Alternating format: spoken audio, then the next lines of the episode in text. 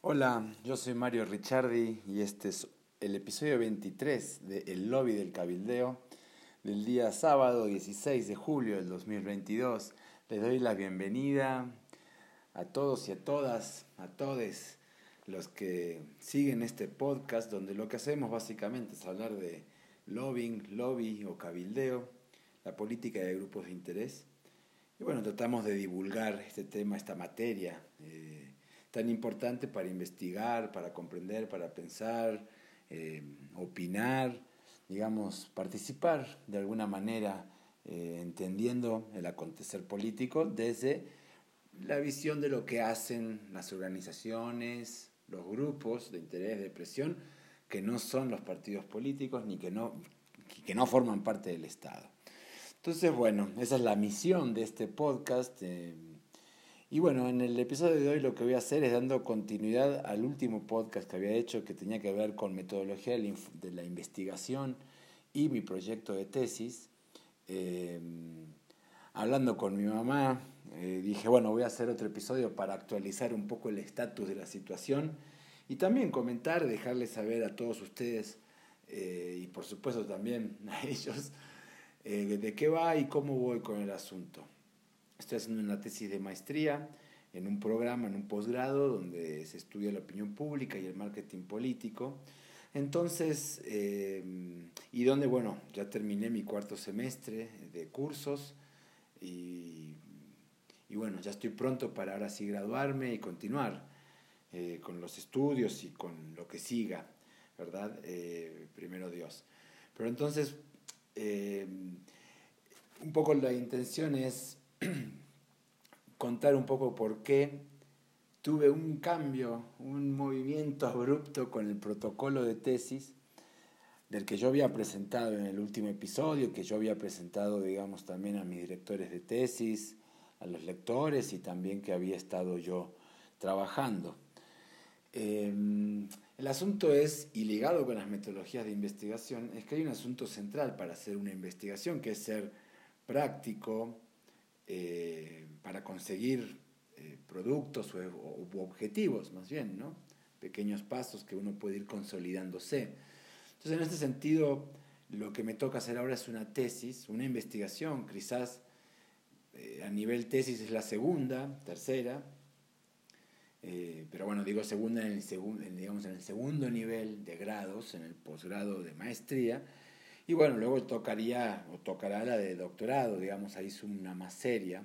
Entonces, una tesis de maestría eh, tiene características eh, de no ser un documento muy extenso, eh, sobre todo tiene que variar quizás entre 70, 80, 90 páginas, donde uno ahí meta una introducción, donde uno haga un marco contextual, otro teórico, donde uno haga un marco metodológico donde uno presente un estudio de caso, y lo discuta y tenga algunos hallazgos para llegar a unas conclusiones, después poner toda la bibliografía y referencias. ¿no? Entonces ahí más o menos ocupar eh, ese número de páginas y tener, digamos, aparte un calendario de trabajo. Yo tenía un calendario de trabajo en el cual, em, digamos, hace un año atrás, estaba marcado, bueno, eh, digamos, tener eh, productos de investigación, es decir, generar artículos de investigación publicables en, en journals, en, revistas académicas, eh, de ciencias políticas en plural, para, donde ahí está escrita, digamos, un poco esta maestría en opinión pública y marketing político, pero definitivamente muy ligada a la comunicación política y al marketing político. Eh, entonces, yo digamos que en esos artículos que hice, un poco la finalidad era, bueno, eh, mejorar, digamos, un poco eh, mi currículum, ¿no? introducirme un poco en, el mundo académico y en la publicación del tema, y, digamos, foguearme, aprender, ¿no? mejorar en ese aspecto, ¿no? Y también en generar investigación, ¿no? Eh, entonces, uno de esos proyectos claramente tuvo que ver, tenía que ver o tiene que ver, porque esto continúa, con el em, proyecto original de mi tesis de maestría, que era estudiar, como lo comenté en el episodio anterior, la influencia eh, del cabildeo de los consejos de participación ciudadana del municipio de Puebla en las decisiones del gobierno municipal. Entonces yo ahí ya había hecho todo, bueno, eh, por supuesto, toda una investigación, y ya había hecho una investigación de campo en donde hice una ponencia eh, para un congreso de ciencias políticas aquí en México. Eh, y también esa ponencia la escribí y es un artículo que, bueno, está, está en, desarrollo, que era justamente la presentación un poco de resultados parciales ¿no? de, de mi tesis.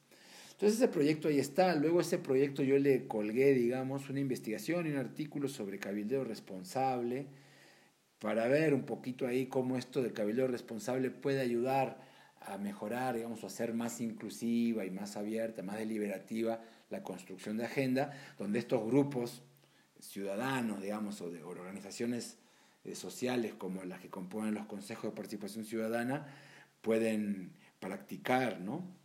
Eh, ese era un poco como que un proyecto de investigación em, y que ahí está y sigue. Pero la verdad es que es una investigación muy pesada, muy densa, eh, hacer todas las entrevistas, el análisis de datos, eh, y la verdad es que conseguir los datos del gobierno municipal en cuanto a, yo tengo datos de composición de los consejos, pero de tiempos anteriores, los actuales se está haciendo un poco, se estaba haciendo un poco eh, tardado, y eh, también los récords de votaciones, agendas de trabajo y demás estaba un poco complicado. Y la verdad es que en la agenda de trabajo, de investigación, digamos, que yo tenía hecha y el calendario de trabajo, pues está estipulado de que, bueno, mi tesis tenía, tiene que ser presentada en el segundo semestre del 2022, que ya estamos empezando ahora. Entonces, esta investigación estaba tardándose un poco. Eh, entonces decidí hacer como algo que está muy claro, por ejemplo, que Hernández Sampieri lo pone en su libro de metodología de la investigación, es de que, bueno, hay que ser prácticos y hay que, la investigación debe ser asequible, ¿no? No es que la, esta de los consejos ciudadanos no lo sea, sino que para los tiempos que tengo y se estaba complicando un poco. Motivo por lo cual dio un golpe de timón. Eh, todo es, digamos, consultado con mi director de tesis y, otros maestros, como Víctor Reynoso, eh, eh, que fue mi director de tesis en la licenciatura, y yo fui su becario y es amigo y colega, digamos, pero sobre todo amigo, yo soy, su, yo soy un alumno del maestro Reynoso, y bueno, él me dice, sí, sé práctico también. José Antonio Cisneros, que es mi director actual de tesis, también me dijo lo mismo. Es posible, no hay, digamos, ningún problema, digamos, metodológico o administrativo académico, digamos. Entonces está posible. Y lo que decidí hacer es eh, profundizar, digamos, retomar o retomar la investigación, una de las investigaciones que hice, que les estoy platicando estos artículos, que es, eh, y yo ya le he platicado en algunos episodios del lobby del cabildeo, anteriores episodios, que es estudiar un poco el framing, el encuadre, el, el, el, marco noticioso que hacen los medios de comunicación sobre el cabildeo como fenómeno político, digamos, ¿no? Eh, y sobre los grupos de interés, pero sobre todo sobre la política de grupos de interés. Entonces, retomé ese tema que por un lado tiene que ver mucho más con la maestría que estoy, aunque el anterior también, en líneas de investigación que mi programa académico yo estaba cubriendo como participación ciudadana, herramientas del marketing político y demás. Pero ahora también, y sobre todo que este es un estudio mucho más de comunicación política, no es mi favorito en cuanto a la disciplina, tampoco el tema, a mí me interesa mucho más el tema del poder y entonces el, tema anterior es un tema para mí mucho, y aparte eh, que la literatura de Lovin ha cubierto mucho más y para mí mucho más rico, eh, pero con motivos de practicidad y también porque ese es un tema que me gusta, que es interesante y que hay que echarle más, retomé este artículo que fue aceptado en Global Media Journal México, que es una revista eh, de comunicación política mexicana, que la hacen dos, un par de universidades, la, Autónoma de Nuevo León, con alguna ahí de, eh, no sé si de Texas, y eh, digamos tienen relación sobre todo con la gente que estudia la comunicación política, pero más quizás la comunicación, ¿no? los académicos de la comunicación. Bueno, ahí hay que, eh, la comunicación política claramente es una disciplina o subdisciplina de la ciencia política o de las ciencias políticas en plural y que también se relaciona muchísimo con las ciencias de la comunicación, ¿no? Eh, y que digamos es un engendro, podríamos decir, así como quizás el marketing político es las ciencias políticas o la ciencia política con el marketing. Bueno, entonces, bueno, em, toda esta perorata para decir, bueno, retomé este artículo lo, y, y, realmente estoy avanzando rápidamente en concluir, en avanzar, en hacer el estudio del trabajo de tesis para presentarla entre el mes de agosto y septiembre, más factiblemente septiembre, hacer la presentación y su defensa en un examen, para graduarme de maestro eh, en, opinión pública y marketing político. Pero entonces, ¿de qué va ese trabajo? Eh, sencillamente, y porque no quiero tomarme, ahora sí ya voy 11 minutos de episodio del lobby del cabildeo, y espero no estarlos aburriendo ni perdiéndolos, pero entonces, digamos que eh, retomar este trabajo me permite a mí estar avanzado ya en el trabajo de tesis, retomar toda una investigación que me tomó a mí unos meses del año pasado eh, y que inclusive se originó en un trabajo de un ensayo para una clase de comunicación política del maestro Martín Echeverría, que, digamos, del Instituto de Ciencias de Gobierno y Desarrollo Estratégico, ICDE, de la UAP, que es donde estamos estudiando, la Universidad Autónoma de Puebla. Em, entonces, digamos que es un tema que he venido desarrollando y se me hizo muy sensato, digamos, abrir este, eh, digamos, este nuevo proyecto de investigación, este nuevo protocolo. Y el protocolo en sí del proyecto de investigación es el artículo que me aprobaron y que me van a publicar en donde la verdad es que porque sí, me, digamos de alguna manera me, me ha estado acompañando y ayudando. Eh, mi director de tesis eh, es incluido como coautor de este trabajo, de este artículo. Entonces tiene mucha eh, coherencia, ¿no? Se me hizo realmente coherente, no sé ustedes qué piensen, cambiar aquel proyecto, que me iba a tomar un poco más de tiempo, para poder hacer este en donde los tiempos se van a acelerar y el resultado, espero, y es, de verdad, estoy trabajando para que sea aceptable, bueno, esperemos, eh, muy bueno. ¿no?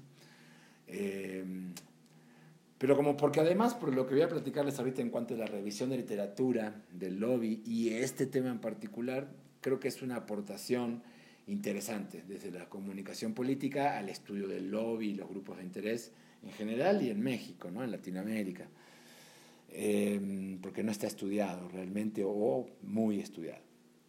Entonces, bueno, eh, se abrió este nuevo proyecto de investigación en donde le vamos a estar, ya le colgamos un artículo y vamos a colgarle un proyecto de tesis una, y un trabajo de tesis. Seguramente vamos a seguir trabajando esto porque es de verdad eh, un asunto donde la donde tomo la teoría del framing, ¿no? de la comunicación, y que la comunicación política lo trabaja muchísimo, de hecho muchos trabajos de comunicación política usan la teoría del framing, no es lo, que, lo más utilizado. Em, entonces, digamos que es una teoría y es una temática no muy novedosa, pero sí para estudiar al lobbying como un objeto, digamos, como, y cómo se encuadra, cómo se eh, enmarca a través de esta teoría, cómo se entiende, el, el, lobbying, ¿no? Por lo menos de comunicación, pero también por las audiencias. Entonces lo voy a platicar, espero, en cinco minutos y que este episodio sea de 20. Eh, seguimos con este formato del lobby del cabildo, donde es una exposición, donde busco divulgar un poco la investigación que yo eh, trato de ir haciendo sobre este tema. ¿no? Bueno, el trabajo entonces está dividido sobre un marco contextual, donde lo que se, digamos que el trabajo en sí lo que busca responder es cómo encuadran al cabildeo los medios de comunicación en México, cómo lo encuadran ¿no? Eh, las audiencias mexicanas al cabildeo y qué relación hay entre estos dos tipos de framing y qué impacto tiene para con la, para con la democracia y con el propio desarrollo del lobbying. ¿no? Digamos que un poco la hipótesis es eh, que el el, encuadre que hacen los medios de comunicación y que tiene influencia sobre el propio encuadre de las audiencias, eh, sobre el lobbying como fenómeno político y, aquellos que lo practican, es eh, un poco incompleto eh, y que digamos, hace mayor énfasis en los aspectos negativos que en los positivos del cabildeo y que sobre todo, digamos, eh, da más, también, digamos, eh, resalta los escándalos políticos como la corrupción, la desigualdad, digamos, que hay entre los grupos que hacen cabildeo, y un poco pues se va por ahí la caracterización que hay en México por los medios de comunicación sobre el lobby. Eh, esto yo ya lo avancé, está un poco, digamos, explorado por mí. Entonces eh, es un poco por ahí que va ese tipo de caracterización. Entonces hay que ver en una encuesta, te lo voy a platicar, cómo esto se relaciona y que, digamos, si hay algún tipo de causalidad entre ese tipo de encuadre noticioso y el encuadre que hacen las audiencias sobre el cabildeo, ¿no? en el caso mexicano. Pero entonces, bueno, eh, digamos que el marco contextual, para esto yo hago un marco contextual donde hablo los antecedentes y digo, bueno, cómo es en líneas generales el, el, hablo del cabildeo, ¿no? En el marco contextual, pero sobre todo en, eh, digamos, en cuál es el encuadre que hacen los medios de comunicación sobre y la opinión pública, cuál es, ¿no? La, eh, cómo eh, perciben al lobby, pero sobre todo cómo lo caracterizan. La percepción la vamos a investigar mediante una encuesta. Entonces vamos a ver un poco cómo lo caracterizan, cómo lo tienen enmarcado, cuál es la concepción un poco que existe en la prensa, los medios de comunicación, pero también hay un poco cómo la opinión pública lo tiene concebido.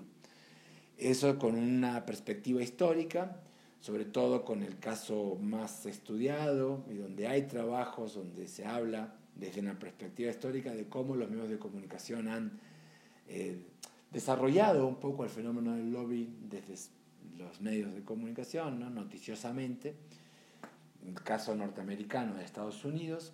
Entonces vamos a hacer ese recorrido histórico para ver cómo hay una, mm, digamos, cómo el cabildeo y cómo después en la revisión de literatura sobre el lobby, lo vamos a también ver, hay una, digamos, es un fenómeno ambiguo donde hay acepciones, digamos, y así también impactos negativos y positivos del cabildeo y que, bueno, la prensa los pone eh, a la luz pública, pero que, bueno, a veces un poco los negativos le ganan a los positivos. Entonces, esta, esta caracterización de la prensa, que es también asimilada en México y otros casos de América Latina, digamos, como propia también, en donde el lobby y su reputación no es muy buena y donde digamos estos aspectos negativos eh, sobrebasan a los positivos. Pero bueno, hacemos un poco este derrotero histórico, el, el, del retrato que hacen los medios de comunicación sobre el cabildeo. Veo un poquito el caso mexicano, en donde realmente con la transición hacia la, la democracia y sobre todo el año 97, cuando el PRI, el, el Partido de Revolución Institucional, eh, que fue el que por 70 años tuvo el poder eh, y la presidencia y la mayoría política en todas las cámaras, en todos los estados de México, pierde la mayoría en la Cámara de Diputados del Congreso de la Unión y con esto abre un poco, se dice, ¿no? y se tiene entendido, y con eso el lobby más ha llegado al arquetipo norteamericano los Estados Unidos, sí, e inglés o europeo, abre, se abre paso y digamos la profesión empieza a darse más y, y los medios de comunicación así lo notan. De hecho, por ahí hay algún estudio que se hizo sobre, digamos, cuantitativo, eh, una tesis del CIDE, aunque es sobre temas de regulación, pero Gastelum, lo que es el apellido del autor, lo que hace es un poco, bueno, los medios de comunicación lo han, eh, lo han tomado en cuenta de esta manera, cuantitativamente, y el tipo sí logra tener una buena muestra y ve cómo el lobby, sobre todo legislativo en México, empieza a tener como mayor presencia mediática en los medios a partir del 2004, más en el 2007 y bueno, y vamos increciendo, ¿no? Pero bueno, esta, esta caracterización, también en el caso mexicano, hace ver, digamos, eh, lo que la discusión teórica y que la revisión de literatura yo también un poco lo, lo marco, que es los aspectos negativos, los aspectos positivos del lobby, de qué se tratan esos aspectos, ¿no? Y que, eh, así como después la teoría de la acción colectiva, que a mediados de los años 60 fue la que un poco vino a criticar a la teoría pluralista, que es el real inicio, a, inicio, a mediados del siglo XX, es el real inicio sobre el estudio de la política de los grupos de interés y también un poco más del lobby desde esta perspectiva. Eh, y empieza a haber más investigación eh, científica de las ciencias políticas que anterior. Entonces, la acción colectiva lo que hace es un poco ver cómo los grupos de interés que hacen cabildeo realmente son un poco los de la élite, los grupos corporativos y no tanto eh, los grupos sociales. Después están un poco los neopluralistas, que un poco refutan esa visión de, la acción, de, las teorías radicales, como de la acción colectiva, que es una perspectiva un poco más economicista de Mark Olson sobre la política de grupos de interés. Pero digamos, esto lo hago yo muy rápido para poder decir, ok, esta es la caracterización del lobby por los medios, esta es la literatura, y fíjense en cómo la literatura sobre el lobby, digamos, en los Estados Unidos, en Europa, eh, usan la teoría del framing para eh, ver cómo los grupos de interés enmarcan ciertos temas para incidir en la, eh, en la agenda setting, ¿no? en, la, en, la, en el establecimiento de la agenda y para de esta manera indirectamente influir ¿no? en, las, en los tomadores de decisiones. Eh, y hay algún que otro, eh, digamos, trabajo que usan la teoría del framing, pero no para realmente, eh, y en el caso mexicano, ciertamente, no hay en la literatura trabajos que un poco estudien lo que yo estoy proponiendo, ¿no? Respondernos, ¿no? ¿Cómo, es, cómo encuadran los medios al lobbying, cómo lo encuadran las, las audiencias en México al, al lobbying y qué relación hay, ¿no? Entre estos tipos de encuadres. Eh, y efectos, digamos, para el lobby y la democracia. Entonces, ahí hay una pertinencia, digamos, digamos eh, importante de hacer ese trabajo también, aparte de aquella eh, practicidad, digamos, metodológica, digamos, también en cuanto a, lo que ya yo había avanzado de este propio proyecto, que nomás había que coronarlo, ¿verdad? entonces, bueno, hago esta, hago esta revisión de literatura, este, este, esta caracterización, para después, en este, por último, en este marco contextual, decir, ok, eh, normativamente esto es el cabildeo. Entonces hablo básicamente de tres categorías ontológicas, donde meto los siete elementos, una definición operacional del lobbying, que el lobbying es un objeto llevado a cabo por sujetos eh, que tienen un interés, digamos, compartido o un objetivo en común, eh, lo hacen a través de cualidades especiales, en un contexto determinado, en, bajo un marco legal y bueno, digamos que ahí lo que hablo es de el objeto, entonces hablo de la sustancia en sí, qué es esta cosa, eh, hablo de la, una categoría relacional, digamos, los, quiénes lo llevan a cabo, quiénes son estos sujetos, ¿no? que llevan a cabo, se relacionan con esa cosa, con esa sustancia, y por último hablo de, una, de cualidades de estas. Entonces, bueno, esto lo vemos normativamente para en el segundo capítulo, me apuro, este va a ser un episodio de media hora, ni modo. Em, hago, digamos, una presentación breve, quizás de unas 15 páginas del marco contextual. El anterior, el contextual, es de 20 páginas. El teórico es un poco más corto. Porque lo que hago es decir, bueno, la teoría del encuadre es esto, pum, la presento, lo platico después cuando termine y haga el episodio en el lobby del cabildeo sobre el trabajo final o digamos un avance mucho más claro. Pero bueno, digamos que ahí tengo, eh, digamos, ya hecho el marco teórico donde presento, eh, las cosas que ya también he, he platicado aquí anteriormente, que es un acercamiento inductivo o deductivo de la teoría de, de, cómo a los encuadres ¿no? noticiosos o de las audiencias.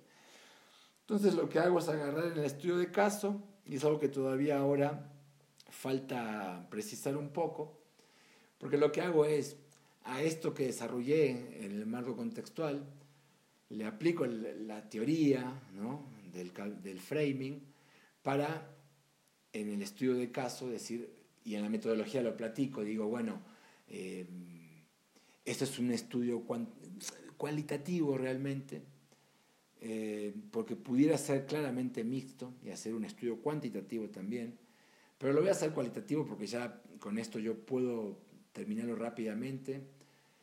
Eh, donde hago un análisis eh, de texto, ¿no? Eh, entonces uso esta metodología, ¿no? Para, con los encuadres ya deductivos hechos por un par de autores, yo aplicarlos, ¿no? Y analizar noticias. Lo que tengo que hacer es ampliar un poco la muestra que yo tenía. Yo hice un estudio sobre cómo los medios en un año, en el año tomé, busqué noticias que en el mismo texto tuviesen las palabras cabildeo y NOM 051, que esa fue la denominación y digamos popularmente en los medios se, se conoció a la política de etiquetado frontal de alimentos y bebidas aquí en México. Entonces yo encontré unas veintitantas, 26, 28 noticias, las analicé cualitativamente. Entonces aquí tengo que hacer una muestra un poco más grande, usar eh, quizás no solamente lo de la NOM, sino igual eh, eh, eventos, digamos, importantes como lo que es el cabildo alrededor del presupuesto de ingresos y egresos, por ejemplo, ¿no? Todos los años, o algún que otro tema por ahí.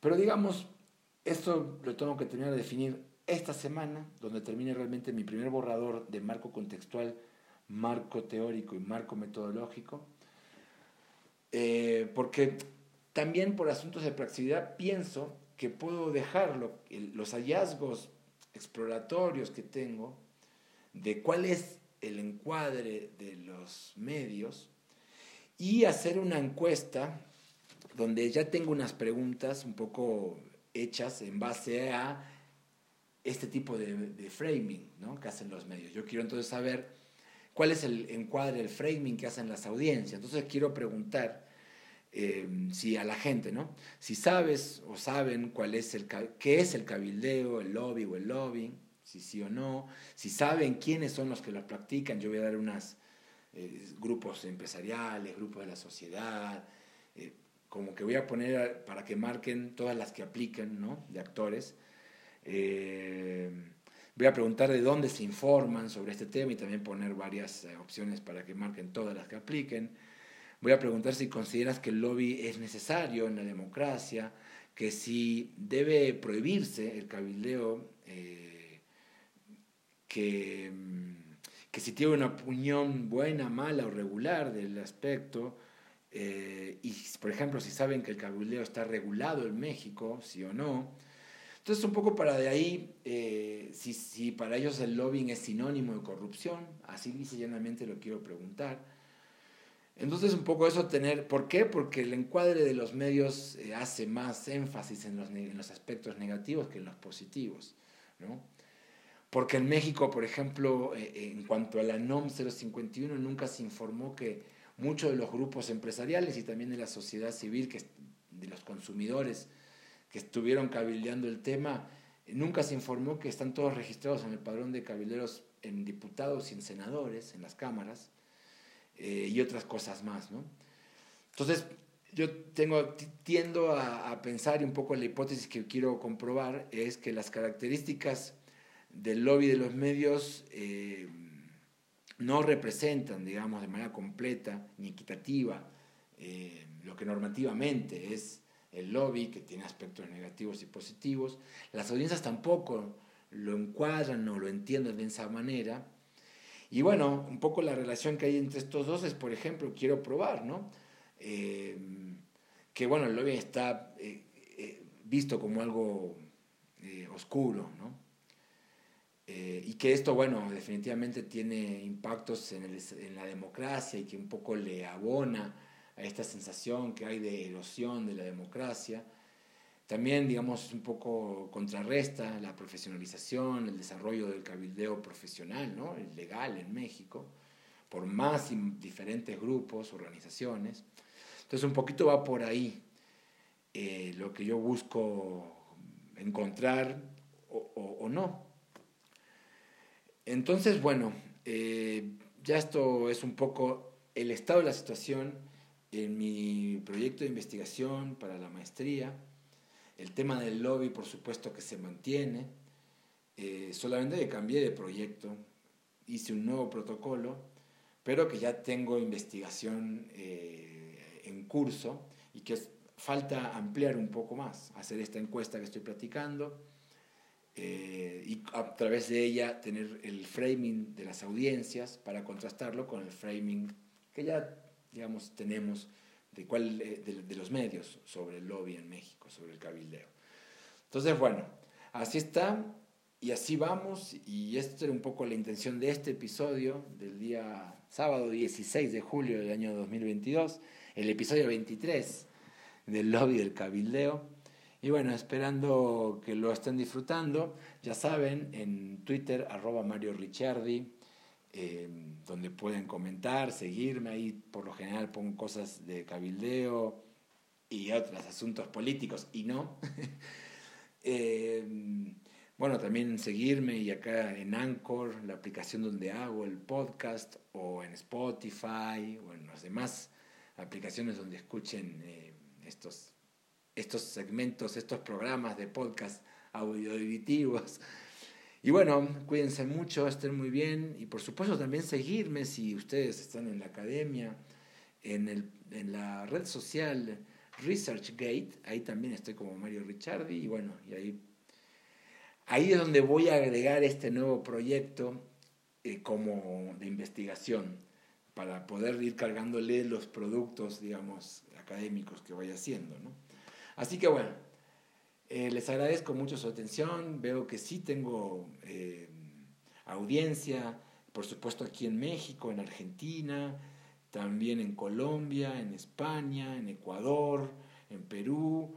He visto también que en Estados Unidos eh, y en Italia también, que a lo mejor alguno que vio mi nombre y le puso play.